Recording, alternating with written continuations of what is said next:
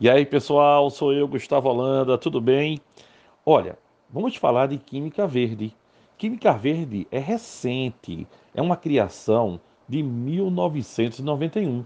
Ela busca prever a poluição, gerar substâncias que não sejam perigosas para o meio ambiente. A palavra-chave da Química Verde é redução.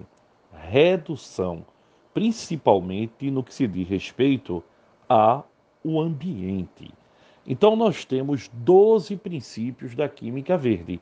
A primeira é prevenção.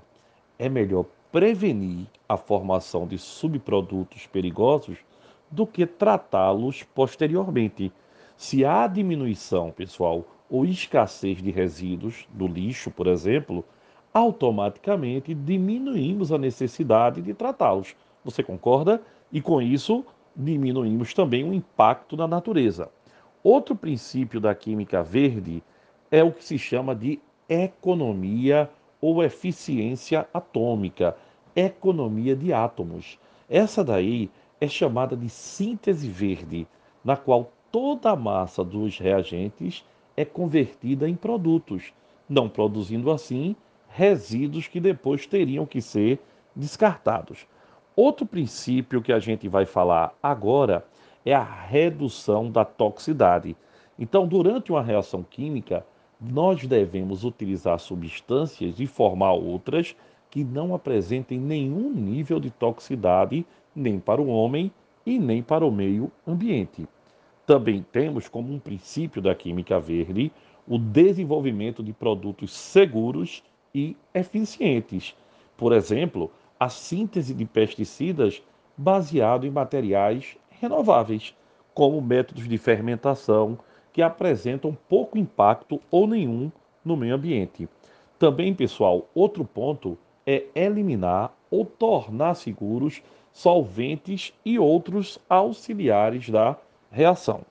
Você tem também a otimização do uso da energia. Deve-se utilizar uma menor quantidade de energia ou utilizar energia provinda de fonte renovável, como por exemplo a energia solar. Vai ter uma ótima eficiência e vai ter menos impacto no meio ambiente. Também temos outro, outro princípio entre os 12, que é o uso de matérias-primas de fontes renováveis. Um exemplo é o plástico. O plástico pode ser obtido a partir do petróleo, mas nós temos o bioplástico. O bioplástico pode ser obtido a partir da cana-de-açúcar. Isso sim é o uso de matérias-primas de fontes renováveis. Então, também temos um princípio chamado evitar derivações desnecessárias. O que quer dizer isso?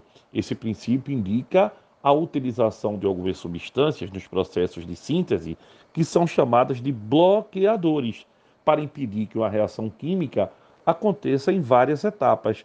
Então, quanto menos etapas a reação tiver, menos poluente ela é. Também, pessoal, vamos falar da catálise. Esse princípio envolve a ideia de que podemos reduzir o tempo de processamento de uma reação por meio de um catalisador que acelera a reação química. Olha aí, tá certo? Já estamos quase chegando no fim. São 12 princípios.